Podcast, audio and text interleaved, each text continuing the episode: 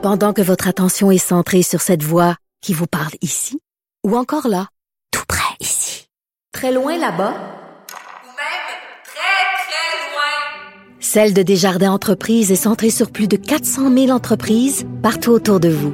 Depuis plus de 120 ans, nos équipes dédiées accompagnent les entrepreneurs d'ici à chaque étape pour qu'ils puissent rester centrés sur ce qui compte, la croissance de leur entreprise. Là-haut sur la colline. Ce que les ministres n'ont pas voulu dire, Antoine va vous dire. Cube Radio, de 13 à 14. Vous écoutez Là-haut sur la colline.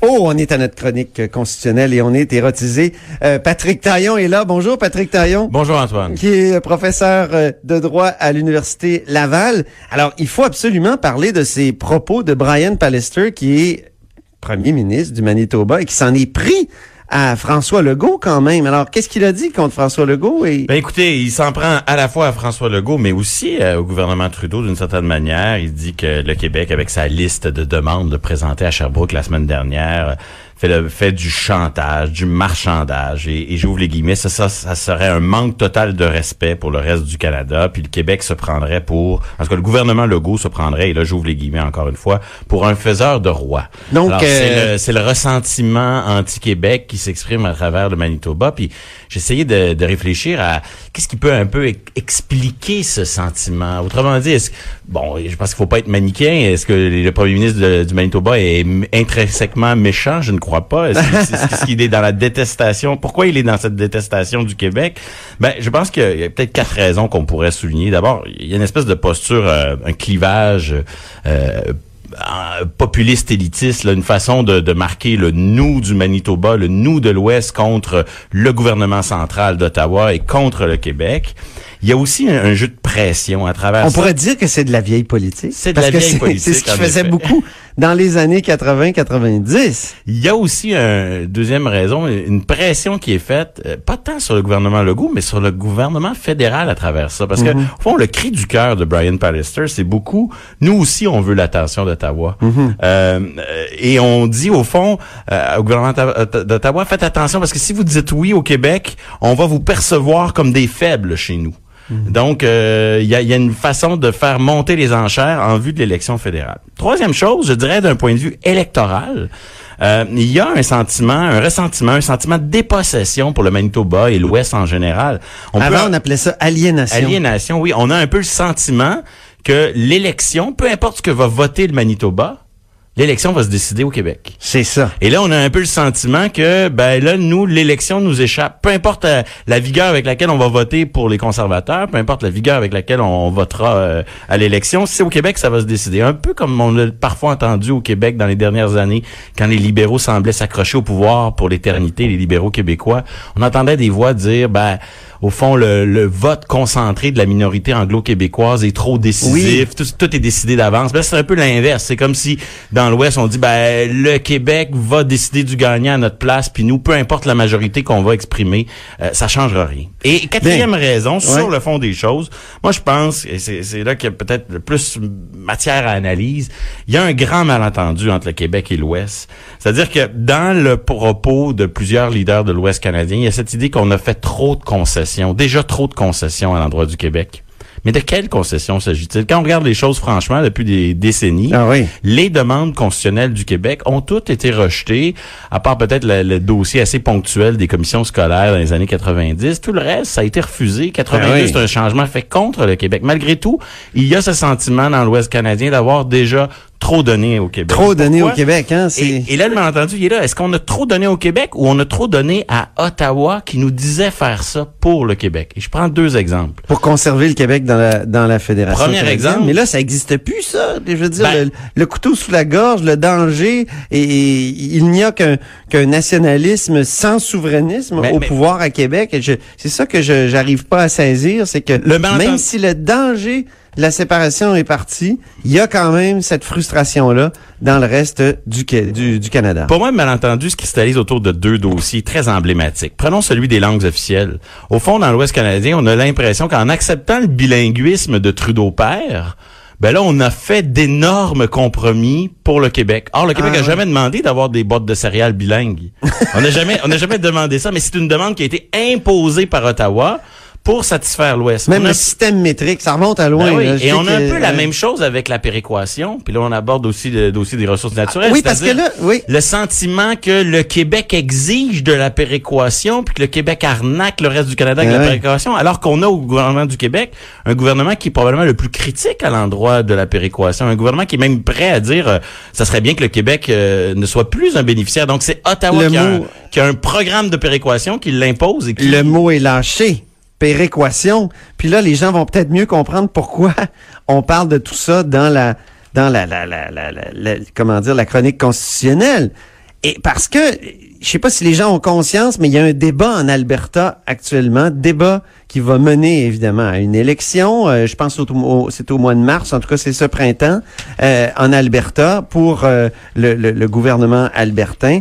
Et là, il y a un plan de Jason Kenney, Jason Kenney qui est chef du parti conservateur là-bas, qui est pour l'instant dans l'opposition, mais qui caracole en tête des sondages qui, qui dit, Jason Kenney, ancien ministre de Stephen Harper, qu'il faut remettre le Québec à sa place dans le dossier de la péréquation, faire un référendum sur la péréquation. On l'a évoqué là, quelques fois dans la chronique, mais c'est important, ça pourrait être très important, ce référendum-là, si s'il était tenu par euh, les Albertains. Bon, il y, y a quelques Et, la- préalables. et- et quand on parle de, de, de péréquation, c'est un dossier constitutionnel. Il y a quelques il y a quelques préalables. Il faut d'abord que M. Kenny soit élu, mais ça semble tellement évident qu'il le sera qu'on peut déjà, euh, pour l'instant, euh, prendre pour acquis que ça, ça va se produire.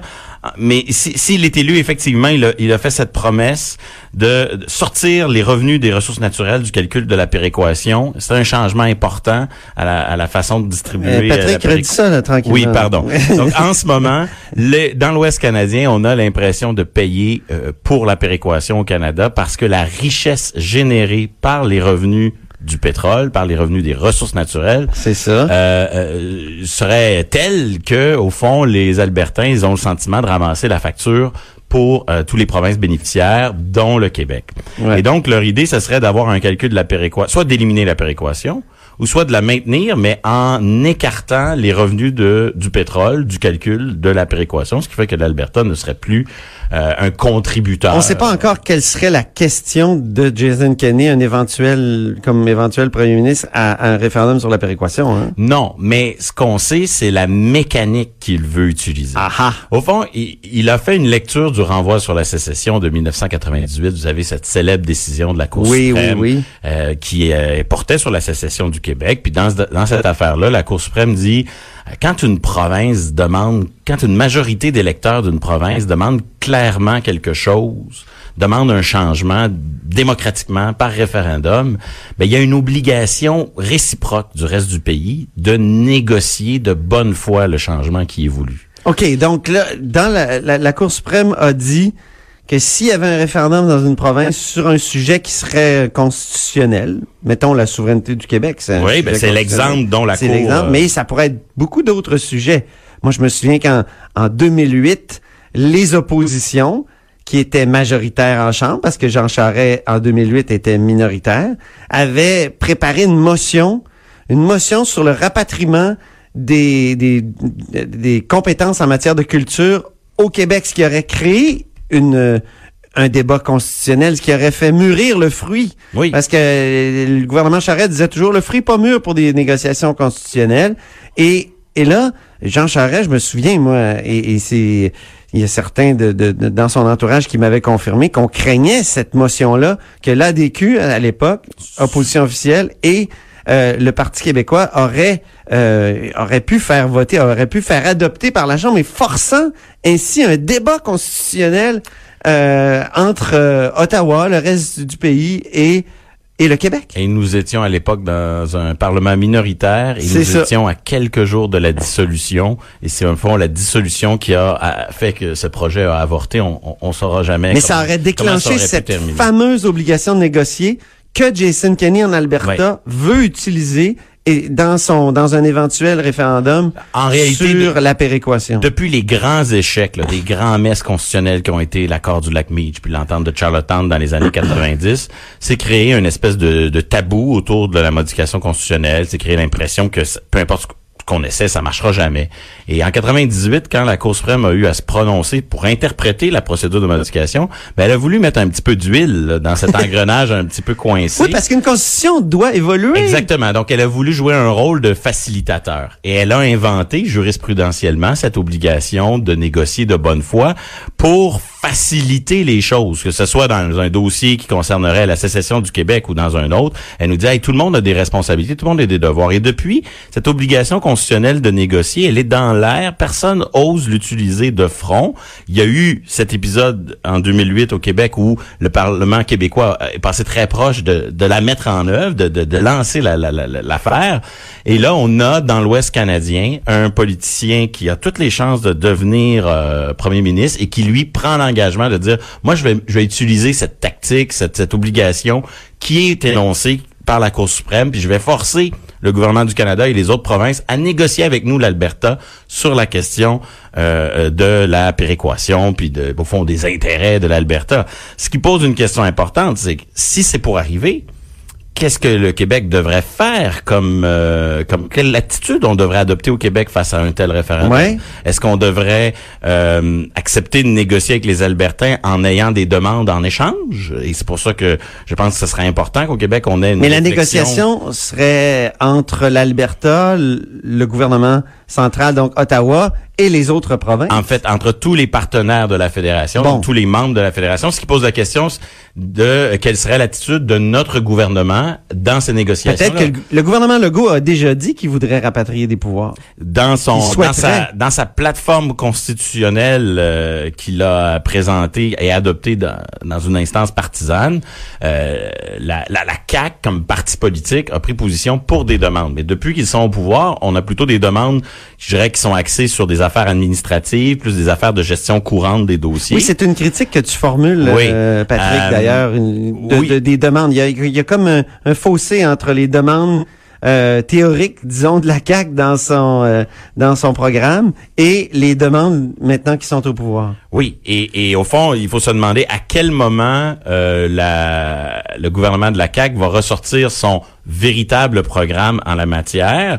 Est-ce que euh, ce référendum albertain pourrait être l'occasion de dire, ben, OK, l'Alberta a des demandes, ben, nous, pour y consentir, il faudra aussi parler des nôtres. Euh, ça, c'est une possibilité. Euh, le Québec pourrait aussi dire, nous, euh, une réforme de la péréquation est contraire à nos intérêts, on s'y oppose, tout simplement. Mais là, auquel cas, ils auraient pour... Il arrête pas de critiquer la péréquation. Cette attitude aurait pour effet aussi d'affaiblir en pratique l'obligation de négocier. Si on se prête pas au jeu de la négociation quand c'est les Albertains qui sont en demande, ben après, il faudrait pas se plaindre si, quand nous, nous serons en demande, on veut pas euh, se, se- on ne veut pas de l'autre côté euh, jouer le jeu de la de la négociation. Donc il y a autour de de cette position de Jason Kenney, je dirais pas une bombe à retardement, mais quelque chose qui pourrait bousculer euh, Qui pourrait faire mûrir le fruit constitutionnel de façon accélérée. Oui, de façon accélérée et qui pourrait aussi forcer l'Ouest à sortir de, de cette posture de, de ressentiment, de récrimination à l'endroit du, du Québec et du Canada central pour dire, ben, on, on a des demandes formelles et voici, voici ce qu'on veut vraiment et, et on veut on veut une discussion là-dessus plutôt que d'être uniquement dans le dans le reproche, mais d'être euh, dans voici concrètement des demandes avec un et nous exigeons un suivi là-dessus, ce qui pourrait forcer euh, d'autres partenaires de la fédération à dire ben nous aussi on a des demandes et peut-être qu'il faut euh, euh, briser ce tabou constitutionnel. Oui, oui. Et donc, ça pourrait vraiment être, comment dire, faire partie de, de la politique en 2019, surtout à, à, à l'aube, en plus, d'une élection fédérale Ouais, cet automne. je pense que ça J'ai l'impression euh, que les partis fédéraux vont avoir du mal à dire à M. Kenney en campagne électorale, lui aussi, qu'il doit pas euh, promettre ça. Il doit revenir sur sa promesse. Euh, Ça va être délicat, là aussi, le- le- les rapports entre la politique fédérale et la, la politique albertaine, euh, surtout du Parti conservateur. Il y aura du temps quand même parce qu'il faudra d'abord l'élection de en Alberta, ensuite il faudra que le gouvernement conservateur albertain l'organise ce fameux référendum. Il pourrait oublier de le faire, ça arrive parfois que les gouvernements ne donnent Oh. pas nécessairement un suivi à toute leur On leurs pense au mode de scrutin de, de Justin Peu, Trudeau. peu importe, les Ouais. exemples sont nombreux. Mais si toutes ces étapes se réalisent, oui, d'ici quelques années, euh, la question pourrait euh, se soulever. Merci infiniment, Patrick euh, Taillon, qui est professeur de droit à l'Université Laval et qui est notre chroniqueur constitutionnel avec Guillaume Rousseau habituellement, mais qui était absent aujourd'hui. Donc, euh, merci et euh, à la semaine prochaine. Quant à nous, ben c'est tout pour nous là-haut sur la colline. Merci à l'équipe, Joanie Henry à la mise en ombre, Alexandre Moranville à la recherche, Sophie Durocher suit avec On n'est pas obligé d'être d'accord. À demain.